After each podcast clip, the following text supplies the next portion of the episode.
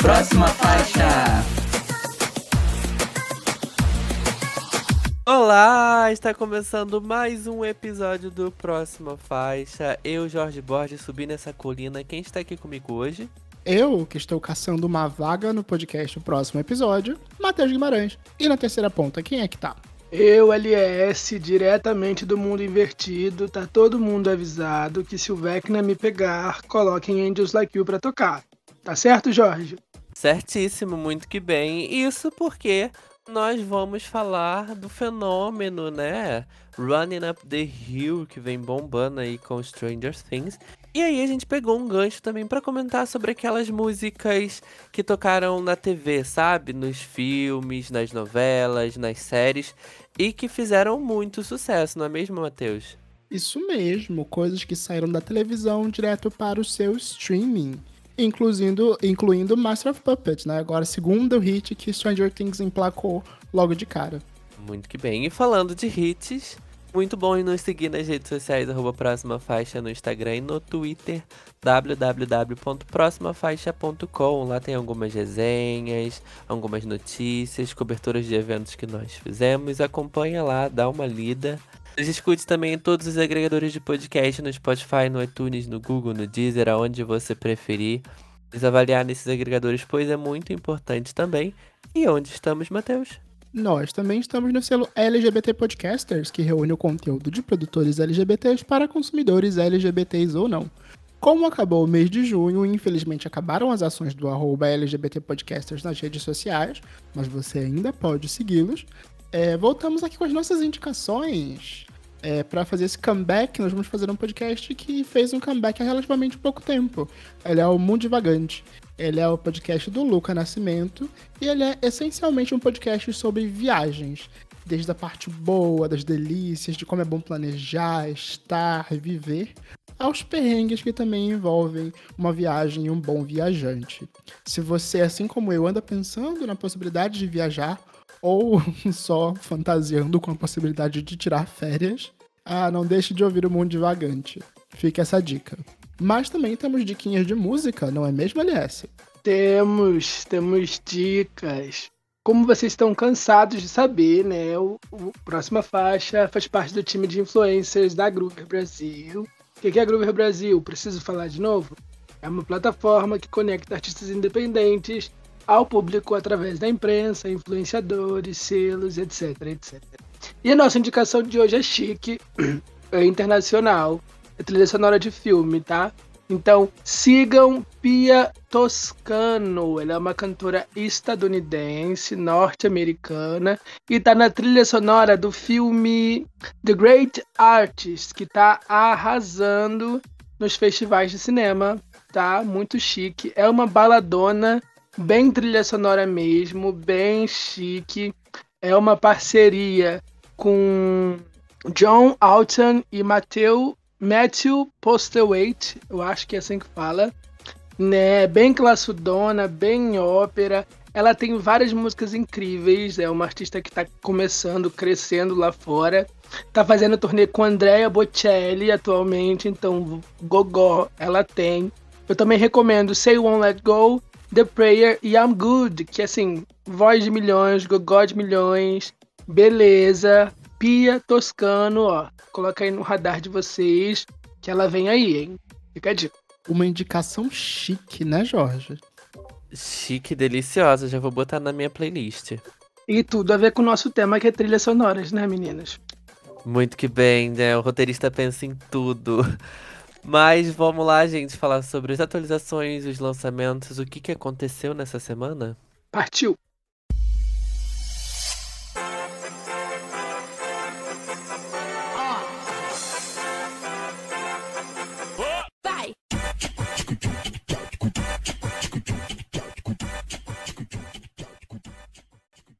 Começando por ela, Cardi B convocou EA, ou Kanye West, se você tá mais familiarizado, e o Lil Durk para o seu comeback com o single Hot Shit. E aí, gente, Matheus, você ouviu? O que, que você achou deste lançamento? E eu ouvi e fiquei muito, muito reflexivo sobre esse lançamento, na verdade. Eu não sei vocês, mas eu aqui tava esperando mais uma up, mais uma, mais um hit mais próximo do pop, do fácil, mas essa música acabou se aproximando mais, sei lá, de Press, que tende para um rap, para um flow mais pesado, para um flow menos pop, menos palatável pra galerinha do da rádio, a galerinha que vai ouvir na Jovem Pan na hora do almoço. É, mas também acredito que essa música tenha sido lançada muito mais para testar as águas e entender como seria essa nova volta da Cardi B nesse cenário pós-pandêmico, onde ela já teve bebê e tudo mais. É, no final das contas, esse lançamento me pegou um pouco pela, pela, pela, pela musicalidade dele mesmo, da, do, do Flow. Principalmente a parte do Kanye West, que é, a Cardi B comentou brevemente que esse single já estava pronto há algum tempinho. E, o, pelo menos para mim, o trecho dele onde ele fala dos filhos, onde ele fala do Jay-Z e tudo mais, acabou ganhando um novo significado nesse momento. Depois dele ter se separado da Kimka, depois dele ter é, assediado ela, de certa forma, naquele momento pós, pós o término. Tudo isso acabou ganhando um novo tom depois desse tempo todo. Mas de certa forma ainda é bom ver ele voltando a fazer um. voltando a aparecer num, num, numa música de, de maior repercussão fora da bolha do rap. Mas enfim, são muitas reflexões em torno dessa música nova da, da Cardi B. Você também tem algumas reflexões para compartilhar com a gente, LS? Olha, eu tô esperando o videoclipe. Eu acho que o forte da Cardi B, o apelo visual dela é muito grande. Eu fiquei um pouco.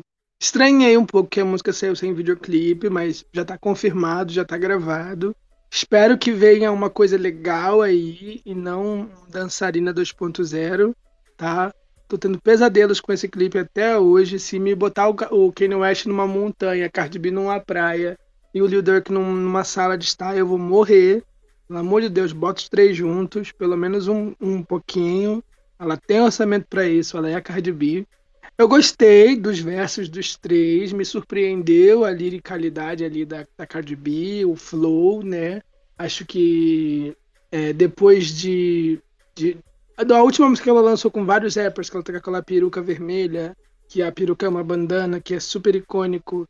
É, eu, eu senti ela indo para essa vibe mais pesada. Não sei se vai colar, mas eu espero que funcione. E é, ansioso, né? Não sei o que esperar desse álbum. Se vem o álbum aí. E você, Jorge, como é que estão suas expectativas? Eu tô entre amar e não gostar. Eu acho que que o clipe ele pode dar um, um outro gás pra música, sabe? Se tiver uh, um visual mais explicativos, mais referências no visual. É, apesar de, se for referente à capa, né? No, na mesma ideia da capa do single, eu achei a capa belíssima. Eu gostei muito do que eu vi ali. Então, se o clipe for ali naquela estética, eu acho que vai ser bem legal. É, falando da música, uh, eu achei legal, eu gostei, eu gostei de alguns versos, mas não me pegou muito ainda não, sabe? Eu nunca me peguei tanto com as músicas da Cardi B, pra falar a verdade. Então, é, eu não sei muito o que esperar sobre os lançamentos dela, sobre os álbuns dela, mas eu gosto, achei interessante. Pois vamos de próxima faixa, meu povo. Vamos, falar, vamos sair desse cenário gringo de rappers e vamos falar de latinidades, de brasilidades. Vamos falar de Juliette, que aproveitou o clima de São João para lançar seu novo single. Agora, numa vibe mais romântica, ela posta em Xodó. Eu quero saber de vocês, me ficaram com vontade de comer uma maçã do amor, de curtir esse climinha de São João, de ser convidado para uma festa junina, julina, agostina. Ainda dá tempo de me convidar, viu, gente? Ai, a mim também, gente. Eu não fui em nenhuma festinha junina, tô muito triste. É, eu gostei da música, não ao ponto de querer ouvir mais vezes. Não sou um cacto, talvez, perdi minha carteirinha de cacto. É, eu acho que a Juliette está muito num momento de experimentar o que, que é o som dela e, e fazer coisas um pouco diferentes, né? Eu sinto que essa música parece muito com a anterior que ela lançou, mas com algumas coisas diferentes. Mas eu tenho gostado muito da evolução lírica dela, né? Eu acho que as letras dela tá melhorando. É, a última música eu achei a letra, né, meio sem sentido, mas era uma letra mais poética. Uh, essa letra dessa também é muito gostosinha, é muito boa. É, gostei bastante. Uh, mas assim, não entrou nos meus preferidos, sabe? Eu ouvi, achei muito interessante. Se tiver um clipe, eu vou assistir. Mas É isso, Juliette, você tá fazendo seu caminho. O que, que você achou, LS? Eu, eu tô achando que ela fez a escola Anitta, tá? De não sossega a bunda e tá lançando música atrás de música. Ela deu uma descansada aí no começo do ano, né? Lançou a parceria com o Israel Rodolfo, lançou a parceria com a Loki, depois deu uma sumida, mas já veio os quatro singles, veio Cansar de Dançar, veio Dengo Meu, veio Solar, veio Xodó agora. Tudo isso num espaço de tempo muito curto, né? De maio pra cá ela lançou quatro músicas. Fico um pouco assustado.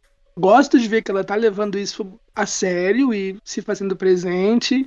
E ela tem demanda, né? Ela tá nessas festas julinas, nesses festivais, então faz sentido ela agregar ao repertório, assim.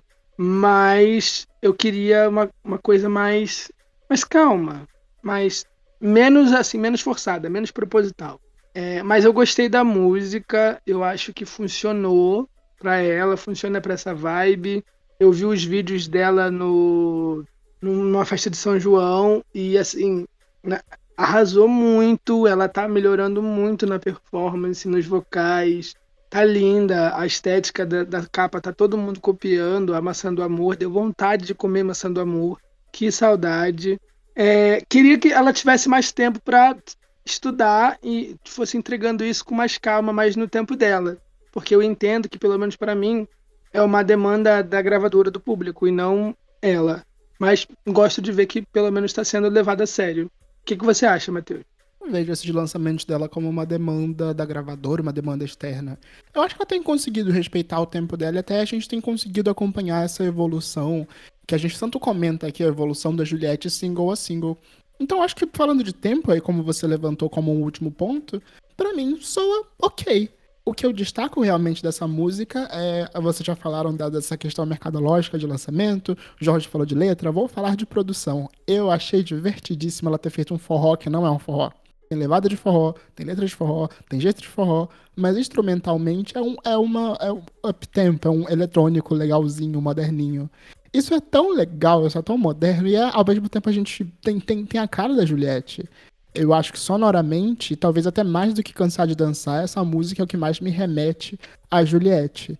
É ao mesmo tempo que poderia, pode ganhar um remix feito por algum DJ do TikTok e virar um forrozão, forrozão, ao mesmo tempo que não é. É uma música pop pra, pra tocar no Jovem Pan na hora do almoço. ai, ai. Eu amo a sua, o seu foco, assim, tá apaixonado pela Jovem Pan, gente. Eu nem sei se ainda toca música na Jovem Pan se eles só falam bem do Bolsonaro. Mas enfim, Ai, próxima faixa. Próxima faixa, gente. Vamos falar de X1, gente. É a próxima série, próximo jogo. Mas é porque a Anitta lançou Tropa em parceria com o Free Fire e entregou um dos vídeos mais caros da carreira. No Twitter, ela revelou que foi gasto 3 milhões de reais na superprodução, em parceria com o Free Fire e com o rapper Lucas Music. Vocês ouviram? Vocês viram o clipe? Ela entregou tudo ou podia ter gastado dinheiro com outra coisa, Matheus? Até levantou ali no, no Twitter essa questão do, do gasto que às vezes os investidores, gravadoras, outras visões de, de- do mercado acabam levando ela a, a investir esse dinheiro todo num cenário para show, numa divulgação, em outros pontos que não num clipe, coisa que ela só pôde fazer agora com esse lançamento do Free Fire que foi bem focado. Mas sinceramente, o clipe é muito bacana, é muito completo, mas não não, pelo menos pra mim não foi um gol assim tão certeiro. Eu não aponto um erro na música, algo que eu não goste, algo que eu não gosto no visual, algo que algum ponto negativo, mas pelo menos pra mim não me pegou. É tudo muito certo, tudo muito bonito. É, é muito legal ver ela vestida com uma skin dela do Free Fire. É interessante a gente ver como eles foram perfeccionistas até no visual e como tudo aquilo, como tudo aquilo ali tem realmente um aspecto realista. É, mas apesar de legal, não me pegou. Te pegou, Jorge Borges? Não, também não. Eu acho que é uma grande experiência, pra falar a verdade. O clipe é muito bonito, né? Você vê que foi gasto mesmo dinheiro ali a rodo. Ahn, Mas eu acho que é isso, sabe? Eu acho que tem uma tentativa de ser um viral, ah, uma música em parceria, né, com o Free Fire, mas tendo um, um interesse de um possível é, viral, né? Com a dancinha ali já pronta. E nem um pouco diferente do que roda no TikTok. Um, mas eu acho que pra mim ficou só nisso, sabe? Assim, eu não vou ouvir essa música de novo, eu não vou assistir esse clipe de novo. Mas achei interessante a primeira vez que eu escutei a música e a primeira vez que eu vi o clipe. Bem bonito. E você, aliás?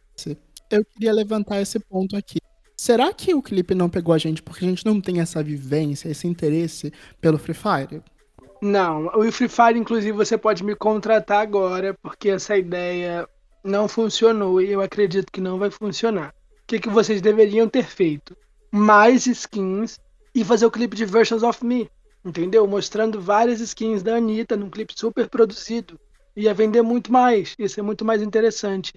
Eu entendo que tem um nicho, né? Meus vizinhos de 10 anos, 16 anos, é, escutam essas músicas, esses raps de anime, de jogo, e esse Lucas Music é uma das pessoas envolvidas nesse nicho. Tem várias músicas de Naruto, músicas de One Piece, músicas de Free Fire, né? É, fez até sucesso com o LoL, né? A própria música do Imagine Dragons pegou top 5 no Spotify. Era a trilha sonora do jogo e depois foi para a série Arcane, que é baseada no LoL. Mas eu acho que a imagem da Anitta, ela não tá tão ligada aos jogos. Eu acho que ela até tentou ali numa parceria com o Facebook Game, Teve vários vídeos virais dela jogando Free Fire, falando vários palavrões porque jogava super mal. Mas para juntar os dois mercados, a Anitta Pop e o, o jogo, eu acho que o clipe, o dinheiro podia ter sido gasto de uma forma melhor, né? Teve muitas coisas legais, até o Matheus que me falou isso, teve a Copa das Patroas, que foram várias jogadoras famosas de Free Fire fazendo um campeonato usando as skins da Anitta. É, teve todo esse lançamento, o clipe muito bem pensado e tal, mas eu acho que ela atinge a maior parte do público dela é LGBT, é, meninas, e ela tá ali.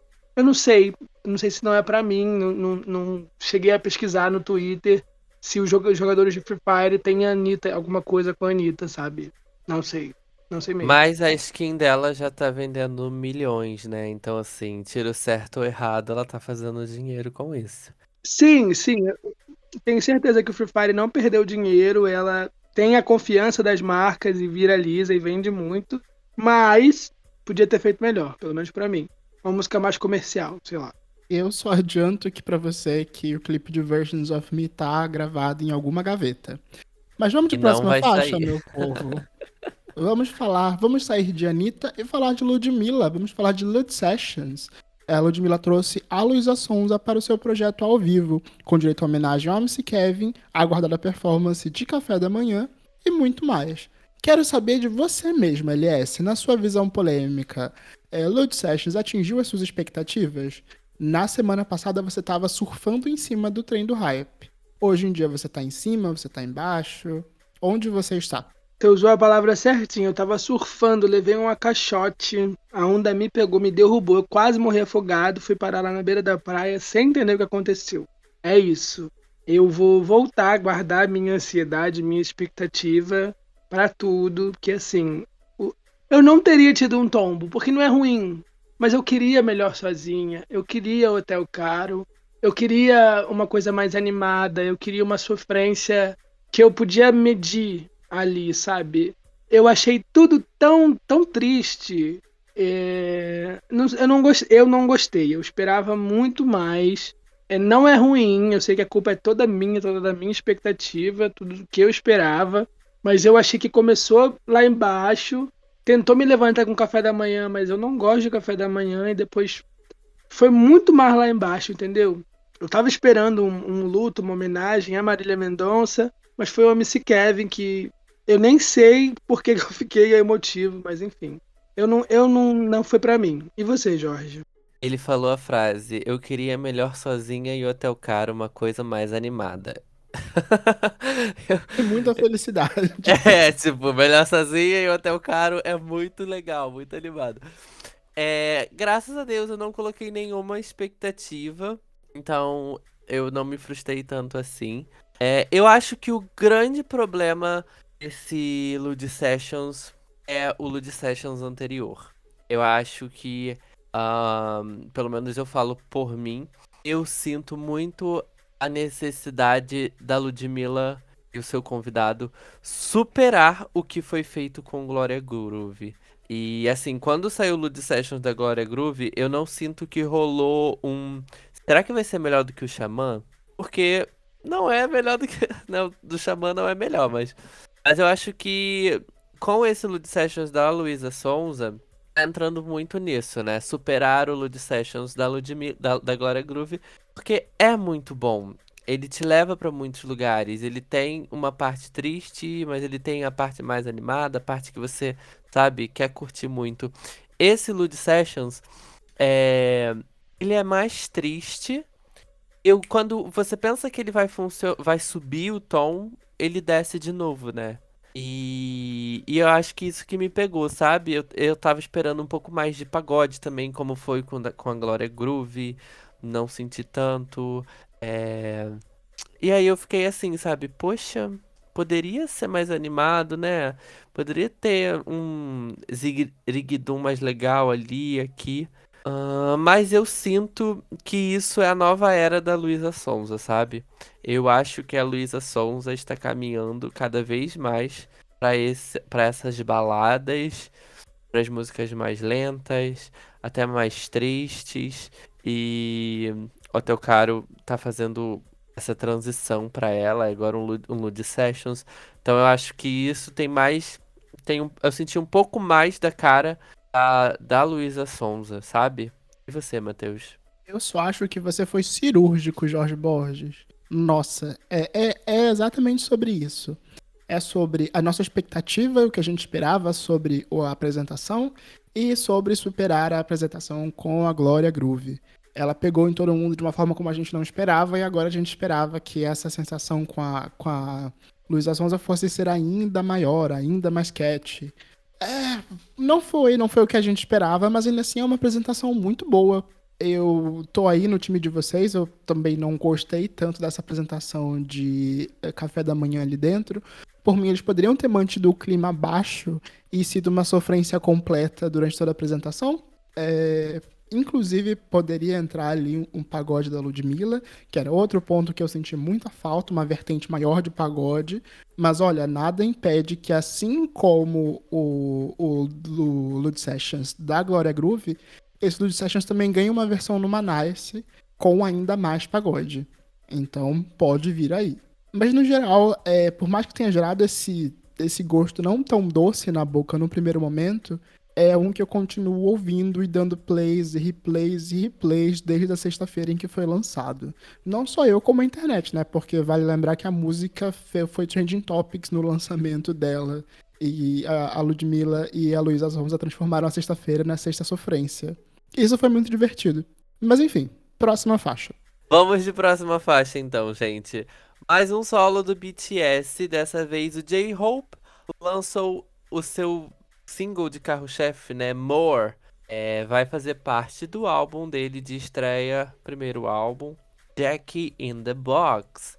E aí, meninos, vocês ouviram? Vi, surpreendi com o menino J-Hope. Eu não imaginava que fosse ter essa vertente de rock. Ok, não é rock, tem uma influência de rock, mas ainda assim é uma, uma influência que eu não esperava vir de um primeiro single de um ex-BTS me impressionou também o direcionamento de carreira, porque se o Jungkook foi lá para um som bem é, britânico, bem ocidental, como o Charlie Puth, aqui ele manteve uma vibe bem K-pop, J-rock, K-rock, por que não, é, para esse single. Não imaginava que seria algo assim, mas gostei muito do resultado. Você, que tem ali seu bracinho Army, Jorge Borges, gostou? Ele continua sendo seu bias? Ai, sim, eu adoro J-Hope, é o meu bias. Ah, eu gostei bastante da música, fiquei um pouco surpreso também, né, dessa pegada mais rock and roll. Apesar de, de o BTS ter um passado mais rock and roll, não rock and roll, né, mais dark, digamos assim, né. Ah, então eu gostei muito desse direcionamento e é muito diferente da referência de música que pelo menos eu tenho do J-Hope, que é o Chicken No Da Soup, né, que é do Hope World, que é um mais colorido, né? Mais pop, mais chiclete. É, é bem diferente. Eu gostei bastante, eu gostei muito da letra, é uma letra muito interessante, né? Um, e bem identificável também. Eu acho que ele vai prometer, ele é headliner agora em julho. Headliner não, desculpa, gente.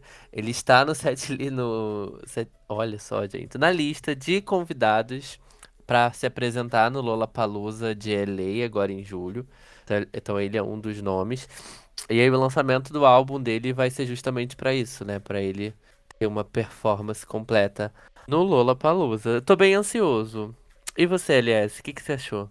Eu gostei da estética, eu gostei dos visuais, eu gostei da sonoridade.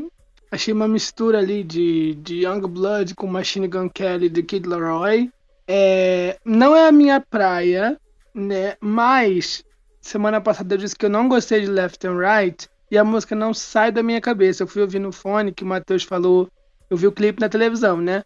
Pra comentar, pra ver o que eu achei. Aí o Matheus falou de uma brincadeirinha. Eu fui ouvir e a música ficou na minha cabeça. Can feel you over here, can feel you over here. O tempo inteiro, um de um lado do outro do ouvido.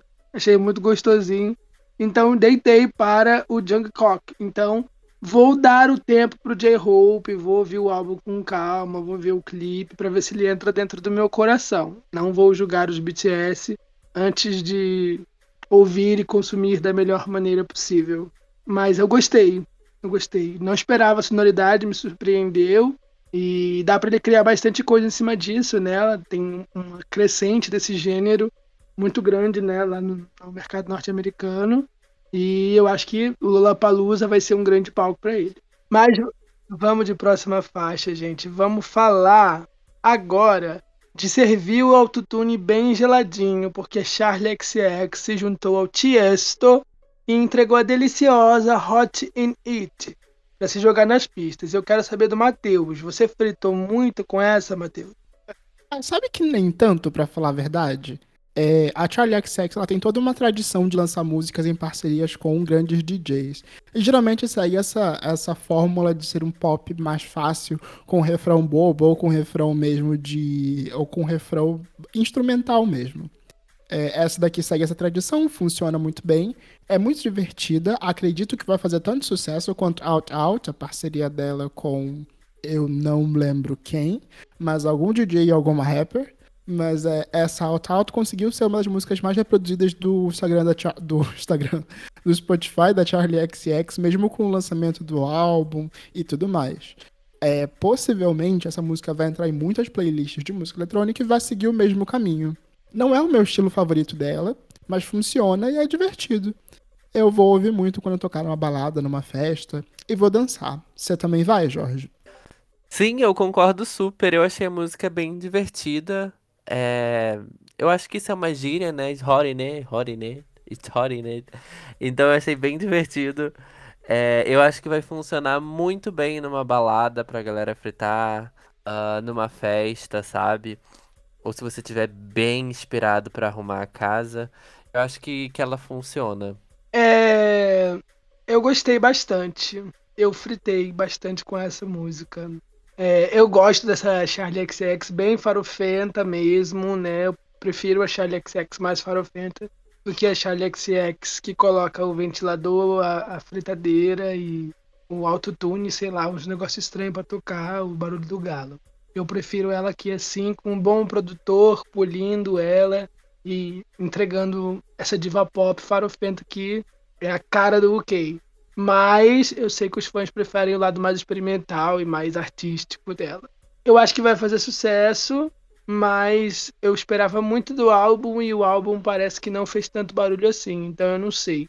Se for para se vender, entre aspas, né, fazer um som que ela não se identifica tanto como artista e não receber, né, os louros, os charts de volta, ela pode fazer o que ela quiser. E eu apoio ela.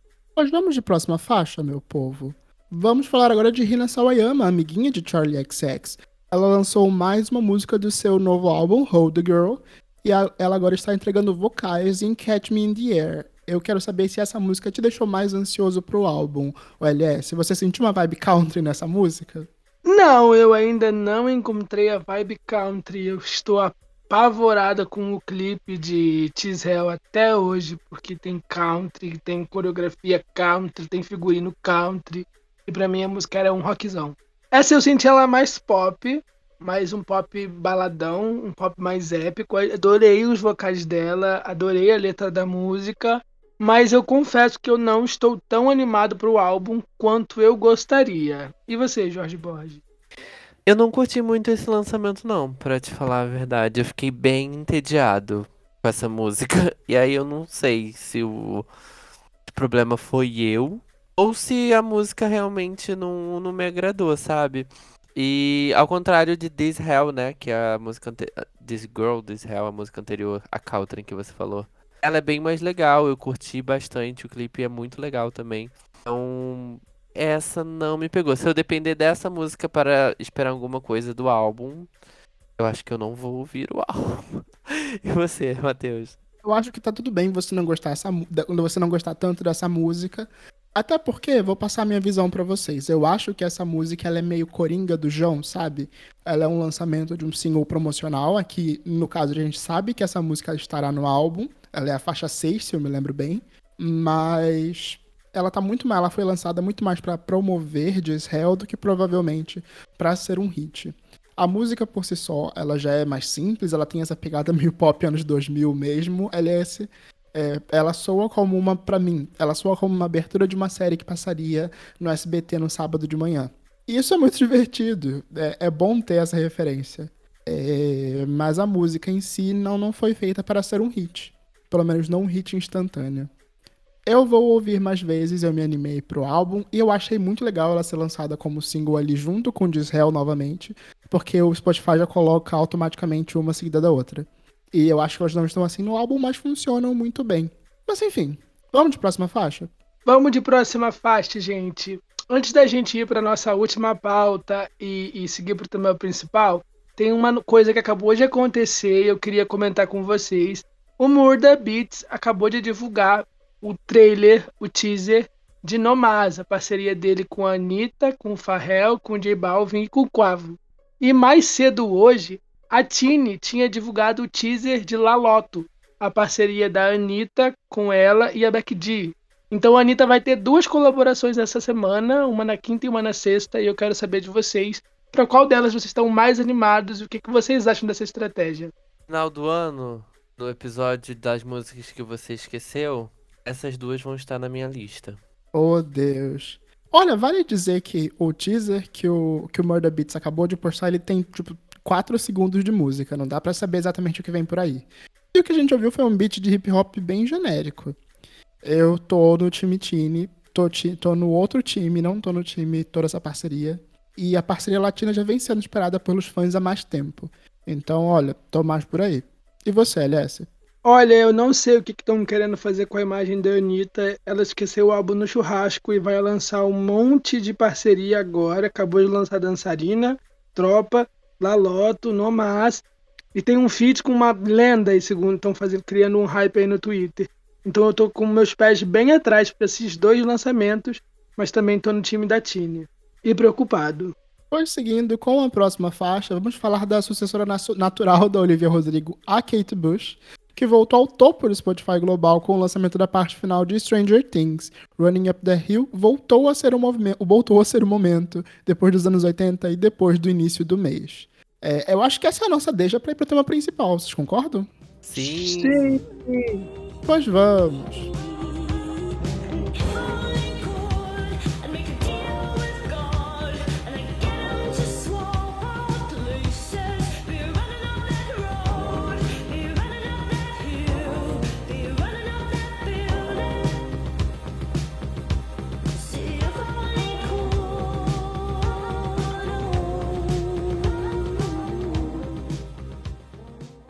Vamos falar de músicas que fizeram sucesso após aparecer em séries e filmes, gente.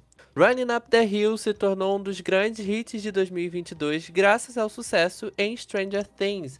A faixa de 1985 alcançou o topo do Spotify global e fez mais de 200, 200 milhões de reproduções só no mês de junho. Sim, um verdadeiro hit. Mas essa não é a primeira vez que uma música faz sucesso dessa forma. No episódio de hoje do Próxima Faixa, nós vamos falar do fenômeno da Kate Bush e lembrar de outras canções que fizeram sucesso após serem incluídas em trilhas sonoras. ganharam uma nova vida, conquistaram uma nova geração ou simplesmente tiveram sua chance de brilhar. E aí, menino, vamos lá? Quero saber de vocês. Qual é a série preferida de vocês, se vocês têm, e se ela tem uma trilha sonora que foi marcante? Ah, eu começo. É, a minha, minha série favorita, obviamente, é Hannah Montana, mas eu acho que ela não se encaixa muito nesse tema. Então eu iria de Glee.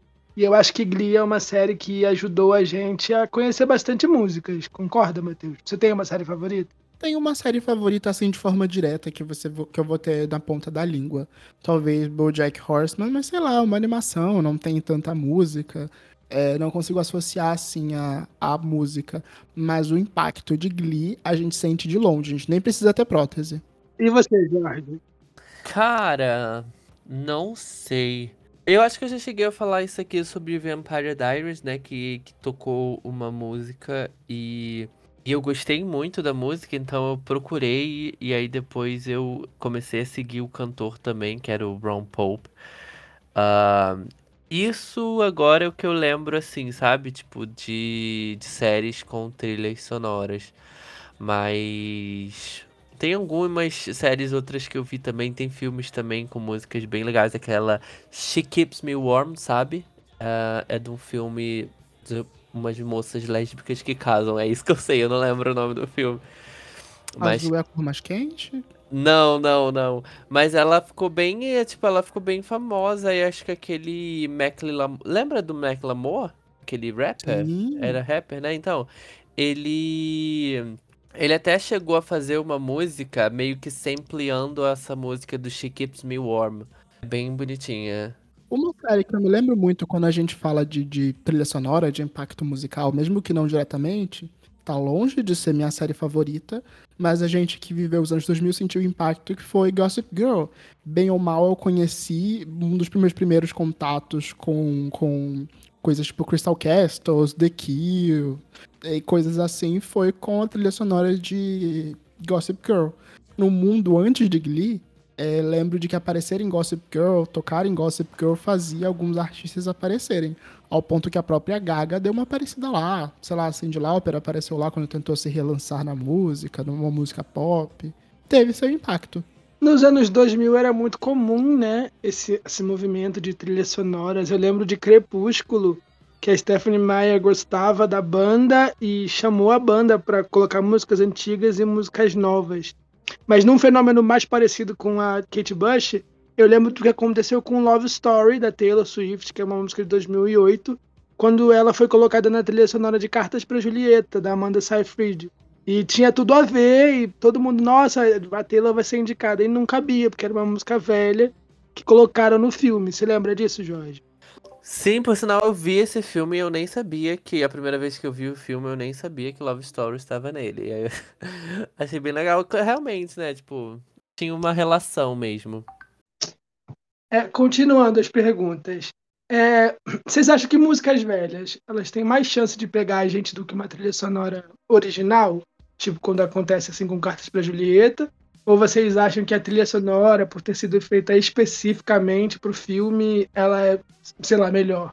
Sabe que essa foi uma questão que me pegou muito. Assim que eu peguei esse roteiro pra gente começar aqui a discutir, eu deixei ela aqui pra poder segurar exatamente sobre isso. Porque no final das contas, o que marca mais? É a música que tá sendo inserida ou é o contexto ou a cena?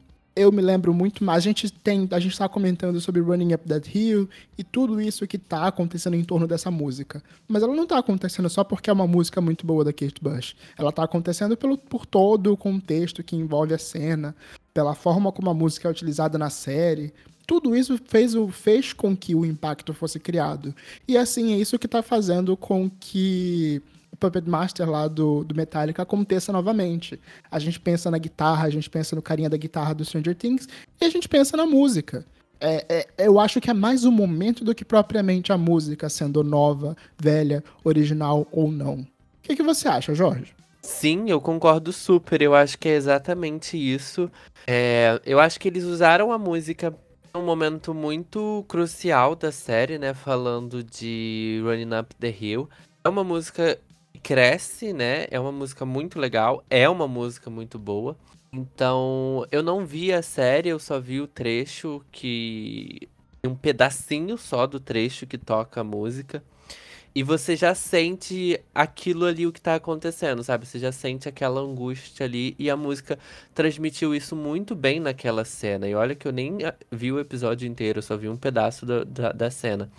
Então eu acho que toda essa produção, todo o enredo que levava é, a, cena, a música tocar naquele momento, né? Era, a música tocou para salvar a menina, né? Ela era uma. Acho que é isso, né? Vocês que assistiram, vocês que falam. Era para salvar a menina, né? A música preferida dela naquele momento. Acho que todo esse contexto, sabe? Que gerou também o pós-lançamento do episódio de qual é essa música preferida, que, que música te salvaria, sabe? Todo esse marketing, todo esse enredo que a Netflix, o Stranger Things criou, ajudou muito no impulsionamento, né? Eu acho que fez a música ser, ser vista, né? Ser maior, ser consumida, a galera se interessar. Uh, porque dentro da série ela foi colocada muito bem. Essa outra agora do Metallica, né? Do Metallica, é, eu ainda não vi as, as, pessoas comentando tanto sobre ainda. É, eu ainda, por exemplo, ainda não vi trechos do, do, de que momento ela aparece na, na cena, sabe? Na, na série. E já vai fazer uma semana do lançamento. Então eu não sinto que tá tendo o mesmo impacto, apesar da música já ter entrado em bastante playlist, né? Entrado aí no, no global do Spotify. É, então eu ainda não sei o contexto dessa. Acredito que é a, a mesma, né? Pra se salvar e tal, essa música preferida. Então acho que esse todo, todo esse enredo da série contribuiu muito para que a música é, fosse consumida fora, sabe? Para que as pessoas se identificassem. E aí eu trago também para fazer uma referência aqui com o Brasil, na novela da Carolina Dickman, Mulheres Apaixonadas, se eu não me engano, que ela raspou a cabeça, que toca Love by Grace, que foi um grande sucesso aqui no Brasil. Foi um momento ali também de grande fragilidade da personagem, de grande decisão da personagem, que tocou a música, e não só a cena foi muito emblemática e fez um grande sucesso, como a música, né, até hoje. É, é bem conhecida aqui no Brasil, tem um grande sucesso, tem um grande apreço com a personagem, com a novela. E principalmente se você vai cortar o seu cabelo, fique ligado. a, é, a, música ficou conhecida como a música da Carolina Dickman, né? A música que a Carolina Dickman corta o cabelo. Pra, pra gente ver o impacto da novela, de da música ser colocada num bom momento. É, eu, eu sinto que essas coisas são muito. É, elas não são forçadas, eu penso assim. Eu acho que isso aqui cabe e vai. Porque eu tenho certeza que se a Netflix oferecesse isso para gravadoras, eles teriam colocado, sei lá, Madonna, teriam colocado Michael Jackson, um artista que fosse pegar mais o público. E aí eu não sei se a gente sentisse que é uma estratégia fosse funcionar tão bem. Mas eu penso que não é só o, o momento que a música se coloca, mas o sucesso daquele projeto também. Não adianta você fazer uma, uma cena muito foda, com uma trilha sonora muito foda, e ninguém assistir, né, Matheus?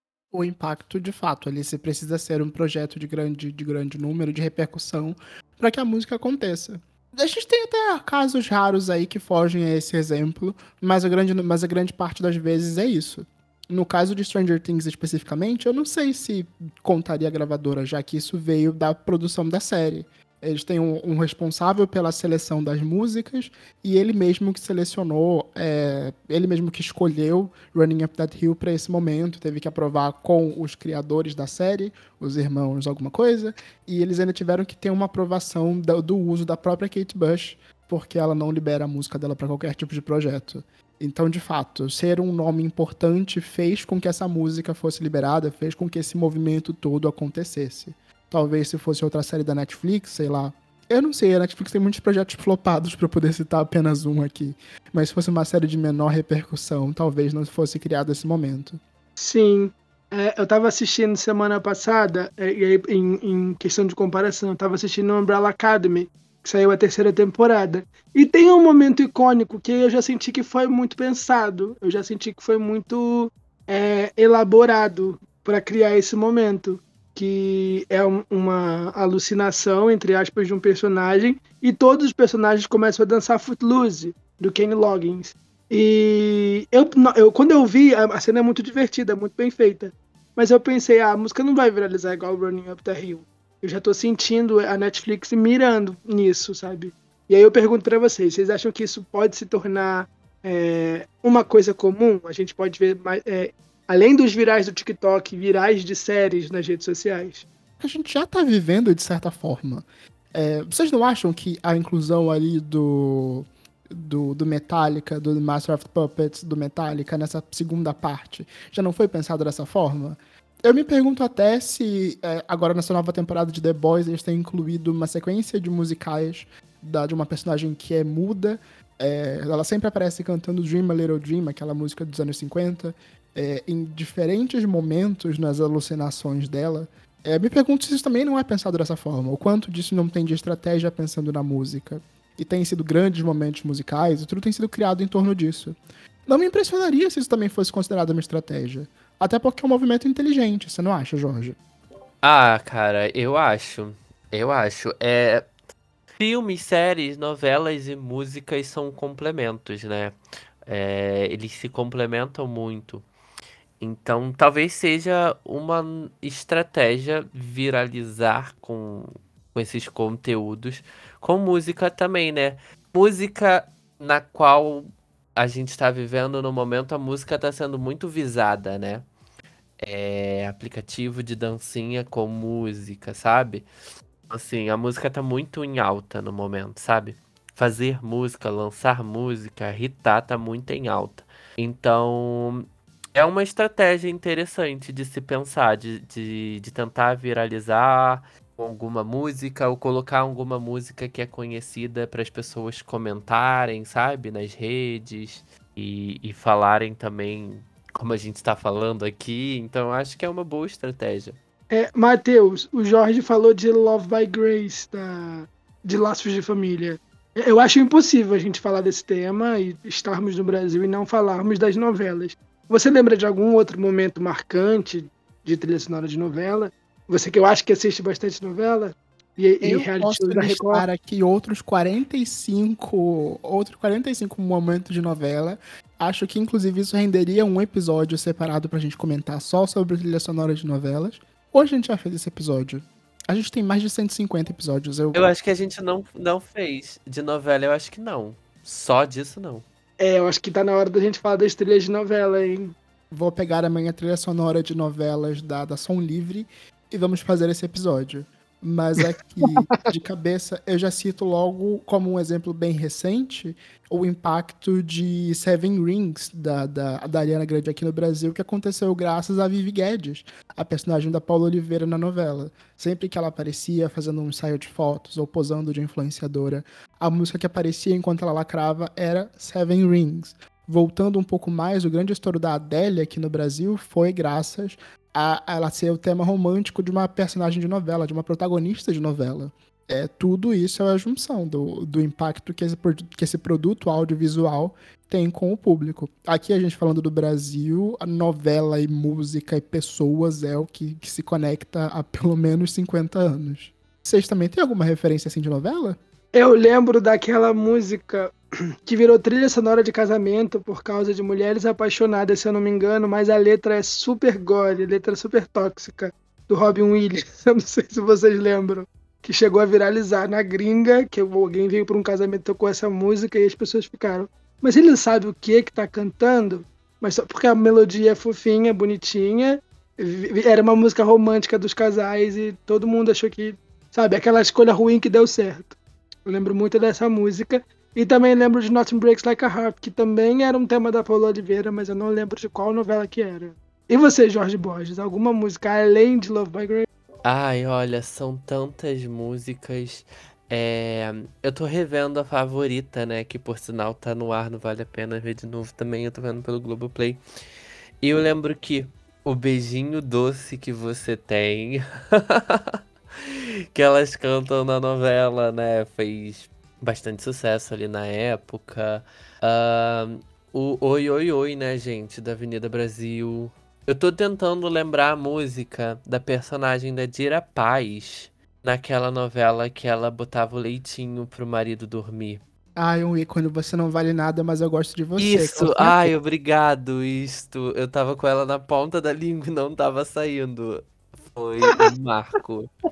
ai, gente, um marco mesmo um, marco, gente, um marco. E vamos de episódio de novelas muito em breve, viu, gente? Vamos de um episódio de novela, gente.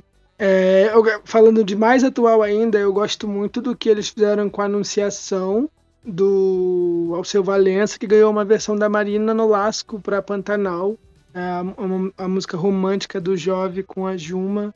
Mas enfim, vamos voltar a falar de Running Up the Hill, gente. É o nome do momento, com Running Up the Hill, aparecendo na trilha sonora do fenômeno Stranger Things. A Kate Bush colocou o hit né, no topo das paradas e viralizou muito. Vocês gostam da música? Saindo do fenômeno da série, saindo da coisa. Vocês acham que a música realmente funciona em 2022, assim?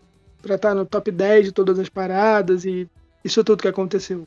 É, eu acho que acaba funcionando, sabe? Eu acho que a gente tá muito, nesses últimos anos, muito com uma pegada de referência dos anos 80, dos anos 90, dos anos 2000 até, né? É estranho falar dos anos 2000, mas anos 2000. Então, tudo que lembra essas eras, seja não só na música, né? Mas acho que na moda também, é, acaba tendo um hype sabe? Acaba tendo um olhar, as pessoas acabam se interessando.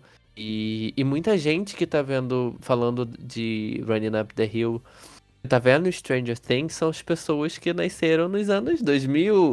Os atores principais de Stranger Things nasceram nos anos 2000, né? 2002, 2003 ali.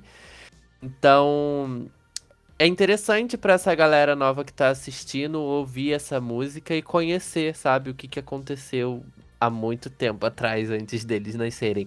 E aí eu acho que isso também é o curioso, sabe? Tipo, olha, gente, em 1980 tinha vida, entendeu? Vamos conhecer. Eu acho que eu tenho um pouco dessa interpretação. Eu acho que a música já funcionava muito bem por si só, até porque ela não foi uma música esquecível. Ela foi um certo hit na época em que ela foi lançada, não foi um mega hit, principalmente para os Estados Unidos, onde ela foi, sei lá, top 30, top 40. Na Europa ela já fez muito mais barulho. Ela já tinha viralizado, de certa forma, com um remix no início dos anos 2010. É, já tinha sido top 10 na Inglaterra. Ela voltou agora a ser hit com, com o, o Stranger Things. Mas ela já tinha acontecido antes. E ela funciona muito bem, ela é um musicão. Não é à toa que ela foi até usada lá na, na, na abertura dos Jogos Olímpicos da, de Londres. É, pesquisando pro roteiro, né, eu vi que a música tinha sido usada nos Jogos Olímpicos de Londres e que a Kate Bush é um grande nome lá, né? Ninguém entende muito o porquê dela ter se isolado, se trancado numa caverna, né, e viver debaixo de uma pedra, né? Mas a- o fenômeno da música fez até ela sair, dar uma entrevista e amar. Ela, ela viu junto com a gente, né? Ela não, não recebeu antes. Falaram pra ela como que iriam usar a música, mas ela não aprovou. Ela não, tem, não tinha esse poder. Ela só podia falar que se ela ia aceitar ou não. E ela gostou muito. É, eu, particularmente, não conhecia a música. Eu conhecia o nome Kate Bush, mas não conhecia assim, a discografia, os hits dela. Mas é, eu acho que funciona. Acho que a gente está vivendo uma sonoridade bem alternativa, né, atualmente, vendo uns nomes é, bem grandes que não, só que não fazem esse mesmo sucesso. Então eu estranho um pouco. É, indo de próxima faixa, né? O Matheus já falou de Master of Puppets, que é uma música, mais uma música se tornando um grande sucesso graças a Stranger Things. A faixa também é dos anos 80. E o Jorge falou que não viu a série. O que, que acontece? Eles vão para o mundo invertido para salvar é, Hawkins do. do para salvar o, o O Hawkins babado do, lá do monstro. do Vecna, isso. E aí o Ed, que é o personagem da série, ele toca a música. Ele toca, ele faz o solo de guitarra de Master of Puppets. Ele começa o solo, o próprio ator cantando. E aí ele, pra chamar a atenção dos morcegos que eram os guardas do Vecna. E aí a música começa a tocar numa cena de perseguição e maior coisa. Veja a cena que vale muito a pena. E aí eu pergunto pra vocês, a música já tá no top 20 do Spotify. Vocês acham que pode fazer o mesmo sucesso do Kate Bush? Eu não sei, eu tenho dúvidas. É... Eu acho que vai entrar, eu acho que pode entrar um pouco de, ai, vamos fazer sucesso agora, que a outra fez, sabe? Aí acabar não fazendo. Mas talvez pela sonoridade de ser um rock, né? Essa coisa mais rock e tal, o público consuma pra série mesmo, sabe? Eu acho que realmente a sonoridade pode influenciar muito. Ser um som mais pesado do que a gente está acostumado a ouvir é, é o impeditivo, mas ao mesmo tempo pode abrir a cabeça das, das pessoas, ou pelo menos desse público de Stranger Things, para conhecer o resto da discografia do Metallica ou seguir mais por esse som. Acho difícil que isso aconteça? Acho, mas seria legal. Eu acho que se for realmente uma questão de, de gravadora, como você apontou, que pode já ter sido um movimento mais pensado, o Metallica tá fazendo várias ações para comemorar 40 anos banda, sei lá. E aí eu acho que eles podem investir, colocar música em playlists e performarem diferente da Kate Bush. Mas vamos de próxima faixa, gente. É, uma, o primeiro grande hit da Liso aconteceu também de maneira bem fora do convencional. Eles pegaram Truth Hurts, lá de 2017, e colocaram no filme Alguém Especial, de 2019. E a cena viralizou com uma dancinha icônica da Gina Rodrigues. Vocês viram o filme? Vocês chegaram a ver essa cena? Vocês sabiam dessa curiosidade? Sim, eu acho que não dando o sucesso da Liso por isso, mas assim, eu acho que deu uma impulsionada muito legal ali no nome da Liso quando o filme saiu, sabe? Porque a cena da, da personagem é bem legal, né? Bem como se fosse nada programado, digamos assim. Deu uma viralizada. E, e aí foi quando eu soube mais quem era a Liso, sabe? Quando eu conheci mais o trabalho da Liso. Total, foi, foi, foi um dos primeiros momentos que a Netflix teve de influenciar um hit desse tamanho. Talvez isso só fosse comparável a, ao sucesso que Bella Ciao fez com o La Casa de Papel, mas ainda assim não era uma música pop. Talvez foi aí que eles entenderam o poder que eles tinham nas mãos. Sim, eu concordo. E eu acho que a Lisa foi muito perspicaz, porque ela tinha acabado de lançar o Cause I Love You. Trot Hurts não tá no Cause I Love You. E aí ela relançou o álbum para colocar o hit e impulsionar tudo. Eu achei que ela foi muito perspicaz. A gravadora dela, né, foi muito, foi tudo muito bem feito. É, a gente já falou de Glee, é uma das maiores, dos maiores sucessos por causa de Glee, né, já indo de próxima faixa, foi Journey com Don't Stop Believing. A música tem mais de um bilhão de reproduções nas plataformas e conquistou toda uma geração. Essa todo mundo lembra porque é abertura. Mas tem alguma outra música de Glee que vocês conheceram? Aliás, outra outra música antiga que vocês conheceram por causa de Glee? Um dos meus primeiros contatos com, com The Supremes foi através do Glee. The Supremes, o grupo da, da Diana Ross na época da Motown, eles, a Glee pegou You Keep Me Hanging On e transformou numa música sobre a, a inveja que a, que a Queen, a, a líder de torcida do mal principal, sentia e eu achei muito legal, eu achei muito, muito bacana o contato que me permitiu ter. E a partir dali eu fui de fato pesquisar mais sobre The Supremes e gostar de outras músicas. Já viveu isso, Jorge? Sim, Glee tem muita. Glee eu acho que foi responsável por dar vidas para muitas músicas atuais, né? E até mesmo. Não, e principalmente as músicas antigas, né? Eles têm especial da Madonna, né? Acho que tem uns dois ou três especiais da Madonna. Com muitas músicas que a Madonna fez muito sucesso, né? Desde o início da carreira até no ano que a série estava em atividade. E, e fora as músicas, assim, porque eles às vezes faziam uma música e trabalhavam em cima daquela música, né, para divulgar a série e tal. Mas dentro do episódio tinha outras músicas, mais músicas. Então assim, eles foram responsáveis por apresentar muitas músicas diferentes e até mesmo melhorar músicas atuais, né, da época. É, o que eu gostava muito do Glee é que o Glee tinha uma versão, né? E aí depois que estreava o episódio, pegar, sei lá, a versão de Glee entrava no, no top 1 do iTunes, no top 10, e a música original também crescia no iTunes. Então eles divulgavam o artista ao mesmo tempo que eles se divulgavam, lançaram várias trilhas sonoras para a série. E foi durante muito tempo o ato musical com mais entradas na Billboard, né? Foram mais de 200 covers. É, eu lembro muito de Don't Rain on My Parade, da Barbara Streisand, e Memory, né? E tem o pavor do cover, né? Que a Miley falou que não gostava, de Glee, e zoaram com The na série, eu não consigo esquecer isso. É, mas indo de próxima faixa, gente, vamos falar de filme? Essas eu acho que vocês não sabiam. Essa eu acho que vocês não sabiam. As Branquelas, aquela cena icônica de A Thousand Miles, viralizou A Thousand Miles, né? A música de 2002 e fez um grande sucesso depois do filme. E o Terry Crews gosta da música até hoje. É, Vocês acham que essa música foi um hit por causa do filme? Vocês acham que isso atrapalhou a carreira da Vanessa Carlton? A música já não estava acontecendo antes do filme. Eu, eu, já, eu já conhecia a música antes do filme, ela já passava até mesmo aqui no Brasil, no TVZ, em coisas assim. É, mas eu te entendi, eu entendi essa música ali até como uma paródia de música de gente branca. Não, não sabia que tinha esse efeito reverso. Eu não tava tão no, no trem na época. Em 2002 eu tinha seis anos, eu acho. Né, eu fazendo a pesquisa eu vi que a música ela tinha tido um desempenho mediano e depois do filme ela teve um boomzão, sabe? Eu concordo que a música ela é usada como essa crítica, mas eu acho que acabou funcionando, né? Não sei. Eu acho que trouxe a música mais pra, entre aspas, atualidade, porque a música lançou em 2001. Então, assim, e, e o filme é de 2004. Do final de 2004, né? Do final do ano de 2004.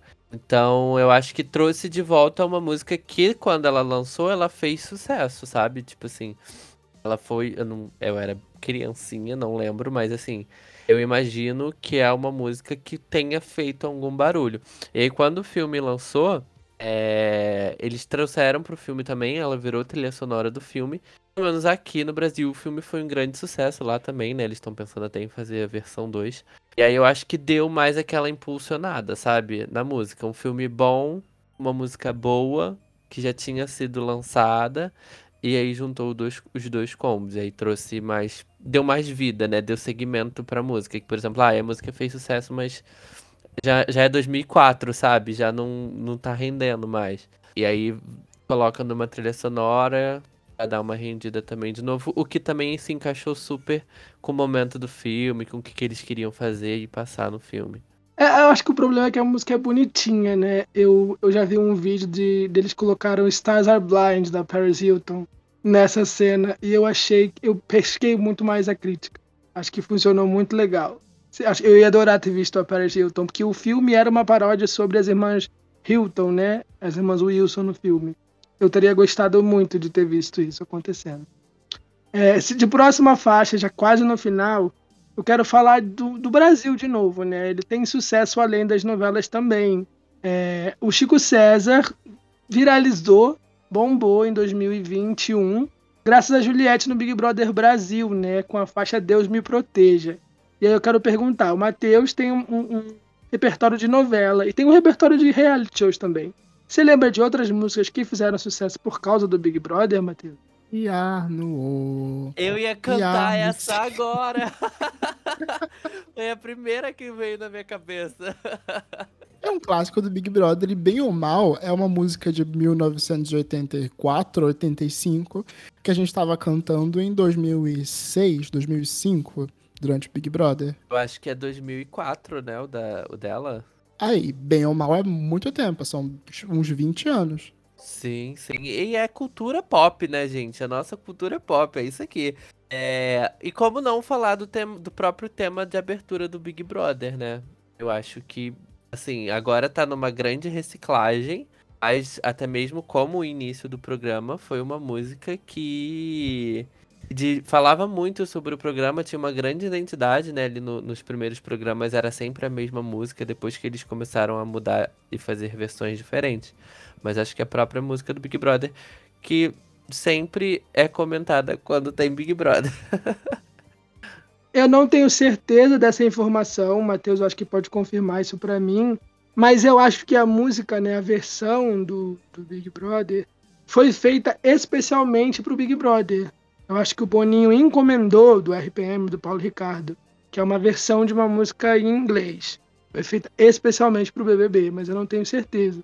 Por isso que eu não coloquei. Coloquei o Chico César porque está mais recente. É, e para terminar, antes de eu perguntar para vocês se vocês têm mais músicas, se você tem mais, mais piadas, mais momentos icônicos, é, eu queria vir com uma curiosidade. O Matheus falou de Bela Tchau, né, que foi, virou um fenômenozinho ali na Casa de Papel mas não viralizou, não cresceu mais, porque a música, ela não é uma música, ela é uma cantiga. Ela ficou conhecida após aparecer na trilha sonora de La Casa de Papel, ganhou versão funk aqui no Brasil, mas olha isso, gente, a história de Bela Tchau começa no século XIX. Segundo historiadores e pesquisadores, a canção foi criada por camponeses que trabalhavam na Espanha. e foi símbolo de resistência e tema de vários protestos ao longo da história, contra o ditador Mussolini nos anos 40 e contra o Berlusconi, o fascismo nos anos 60. Ou seja, a próxima faixa também é história e eu fiquei sarrando com Bella Ciao esse tempo todo. A música é super importante. Vocês sabiam disso? Ah, já tinha uma noçãozinha. E é muito bom saber que as crianças também, as crianças, nossos ouvintes, estão estudando pro Enem enquanto ouvem a próxima faixa. Eu acho que na série La Casa de Papel eles falam a história dessa música, se eu não me engano. Eu tô com uma lembrança agora aqui do episódio. Gente, e como é que fazem uma música, essas piranha assanhadinha que só quebral, só quebral, só quebral? O desrespeito, meu pai, eu fiquei. Cada momento, cada, cada história tem suas necessidades. Se naquela época se queria liberdade, hoje em dia a gente só quer vral. Ah, eu fiquei apavorada. Mas é, escutem a versão do Manu Pilas, né? Ele quem gravou oficialmente pela Netflix. É um grande cantor lá na Espanha. E ele fez tanto a versão mais animada quanto uma versão mais acústica, que é usada em momentos diferentes da série. É isto. É, vocês têm alguma outra música, alguma outra série, alguma outra indicação? Vocês queriam que Stranger Things viesse para 2013 e eles colocassem arte pop na trilha sonora para fazer justiça às músicas? É, vamos criar toda uma categoria de músicas que Stranger Things poderia dar uma nova chance. ah, essa é boa, essa é boa. Tem uma grande lista aqui. Eu só queria um Glee hoje. Pra saber como que seria. Mas é isso, né? É, tem o High School Musical, The Musical, The Series, mas eu não sei se funciona do mesmo jeito. E vai vir um Glee brasileiro, produzido pela Globo. Será que vai funcionar, gente? Será que eles vão fazer aquela aqui viralizar? Olha, eu achei bem interessante essa daí, hein? Quando lançar, a gente pode fazer um episódio. Mas acho que isso é tema para outro episódio. E por aqui já temos um bem completo, não é mesmo, meninos? É isto, meninas. Completaço. É, se você ouviu até aqui, comenta qual música te salvaria do Vecna, ou qual música você quer que, que faça sucesso, igual a Kate Bush. E é isto. Beijos. Valeu, gente. Até semana que vem. Tchau. Este podcast faz parte do movimento LGBT Podcasters. Conheça outros podcasts através da hashtag LGBT Podcasters ou do site www.lgbtpodcasters.com.br.